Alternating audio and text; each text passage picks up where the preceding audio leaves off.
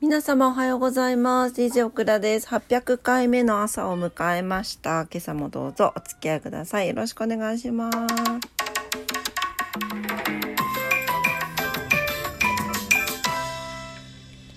朝も800回目を迎えました。ありがとうございます。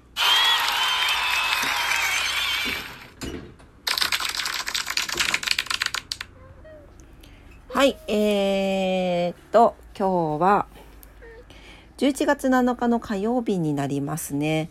はい、えー朝起きたら、えー、なんとも体験したことのない左肩の痛みに覆われまして、うん十型というやつなのか寝違えただけなのか分かりませんが今私の肩甲骨あたりは湿布で、えー渋滞しております。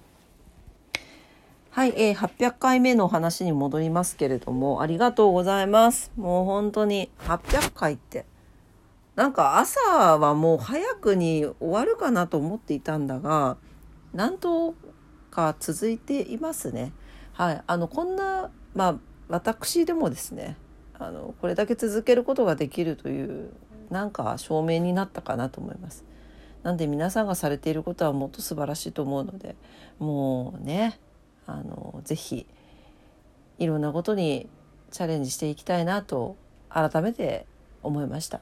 何の話かちょっとよくわかんないですけど本当に左左肩肩じゃないなんか左の肩甲骨が痛いんですよ。左の肩甲骨が痛いからなんかちょっと変な格好が変ななんかあこう普通の日常生活の動きの中である一定の動きが痛くてですねもちろんこう左で何かこう持ち上げるとかでもちょっと厳しいんですけどねなんかね30型40型50型ありますけどなんかうん十型で経験のある方ぜひあの アドバイスいただけたらそれなのか寝違いなのかちょっと分かりません。まあまあいいや。はい。えっ、と今日はですね、えーそんな感じで、まあ、ゆっくり起きたプラスアルファ起きたら肩が痛いということ背中か背中が痛いということで、えーもうかなりゆっくり過ごしてしまいまして、えーただいま朝の10時半でございます。はい、えー早速ですけどね、あのお天気に行きたいと思います。はい。もうなんかね聞いてくださってる方はわかるかもしれませんが休みの日と仕事の日のテンションの差というのが多分すごいありますね。あまあでもちょっとやっぱあの今日は本当休みでゆっくり起き、まあ、肩が痛い背中が痛いとはいえゆっくり起きてちょっとヨーグルトとかも食べたんで、まあ、そういうのもあるかもしれませんけど気持ちが全然違うよね。うん、できたらなんかこの気持ちのまま仕事がしたいなと思います。まあ今の仕事では無理ですけどね。というわけで もうやめよう。この話はねすいません。はいお天気です。今日ですね福岡市はい20度まで下がります。晴れの予報です。最高気温20度最低気温16度ということで風が強いね。洗濯物飛んでいかないかな。はい、昨日よりマイナス4度から5度下がっております。最高気温、最低気温ともに下がっておりますので、はい、あの気温差に気をつけてお過ごしください。日差しは強いですけどね、あのー涼しそうです。外寒そうです。強風波浪注意報が出ております。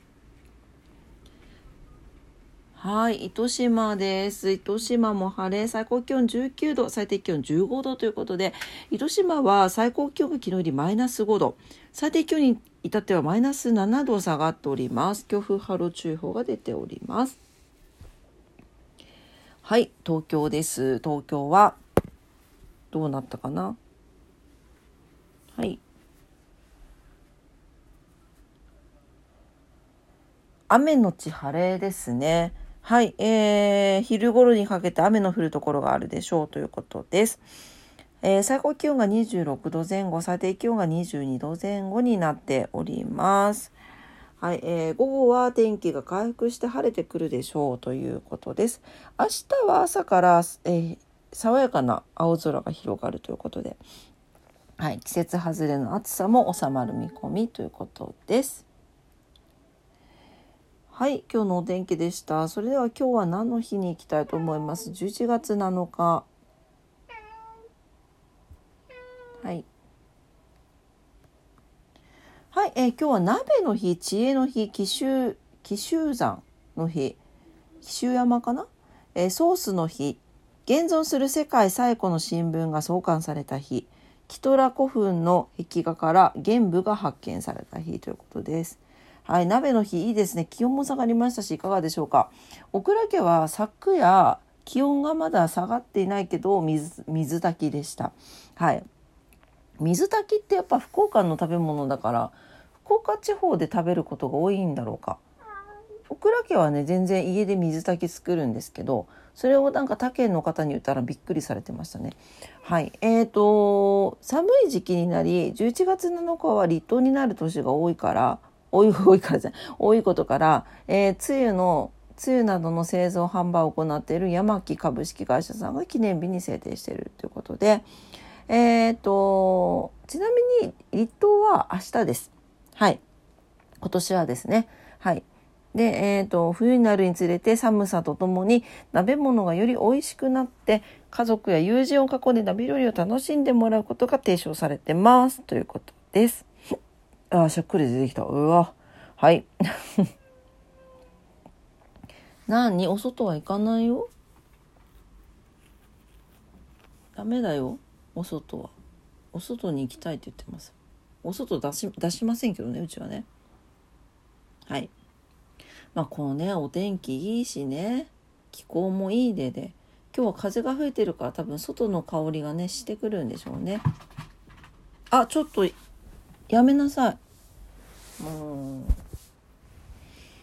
なんか実はですね最近あのにゃんちゃんが一番年上なんですけどルパンが本当ににゃんをいじめていてあの次引っ越すところは2階建てなので1階と2階で住み分けをねしようかなと思っています猫たちのね。はい。今はねヌーくんがにゃんをまあにゃんと今日向ぼっこの場所の取り合いをしてたんだがそういうことです。はい。もうやめて喧嘩するのほんと仲良くしてください。はい。はい、えー、っと、はい。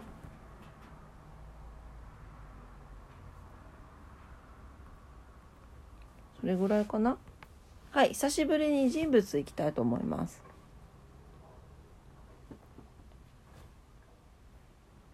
めっちゃ久しぶりじゃない？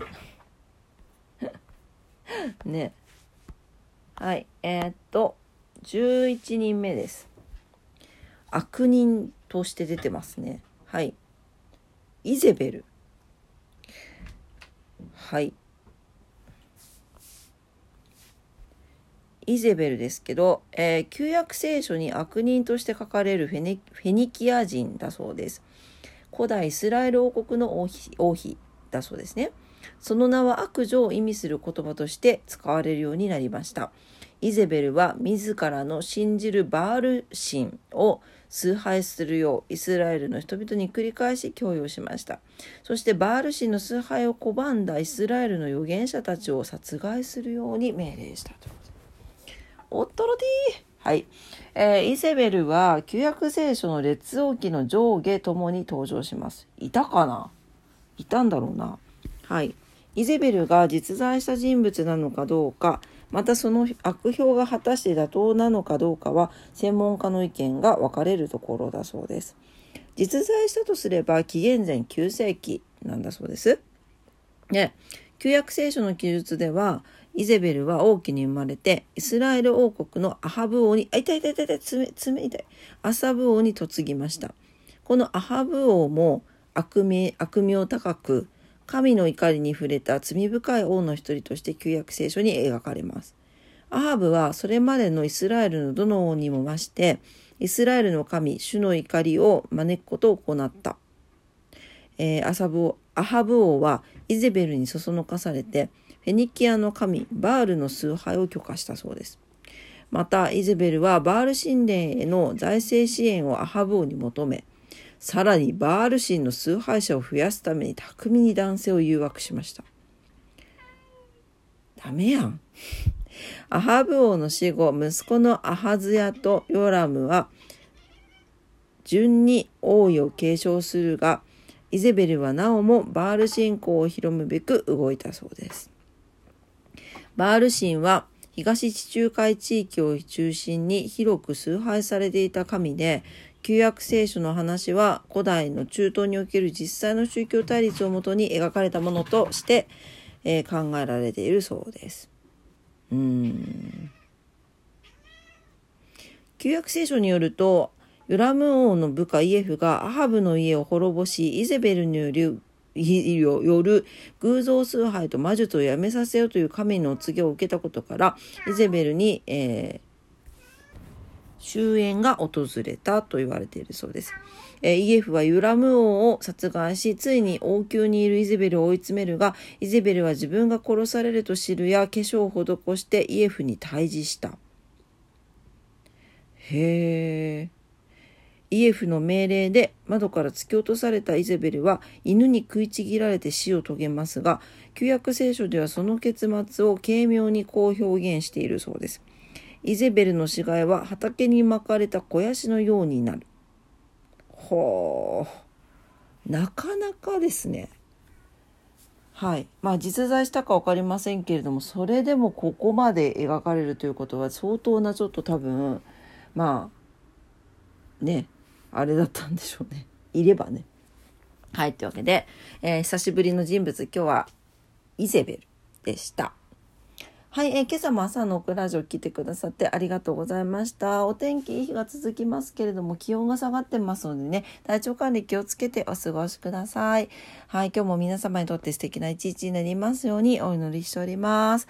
800日以降も頑張りますのでよろしくお願いします。それではありがとうございました。いってらっしゃい。バイバイ。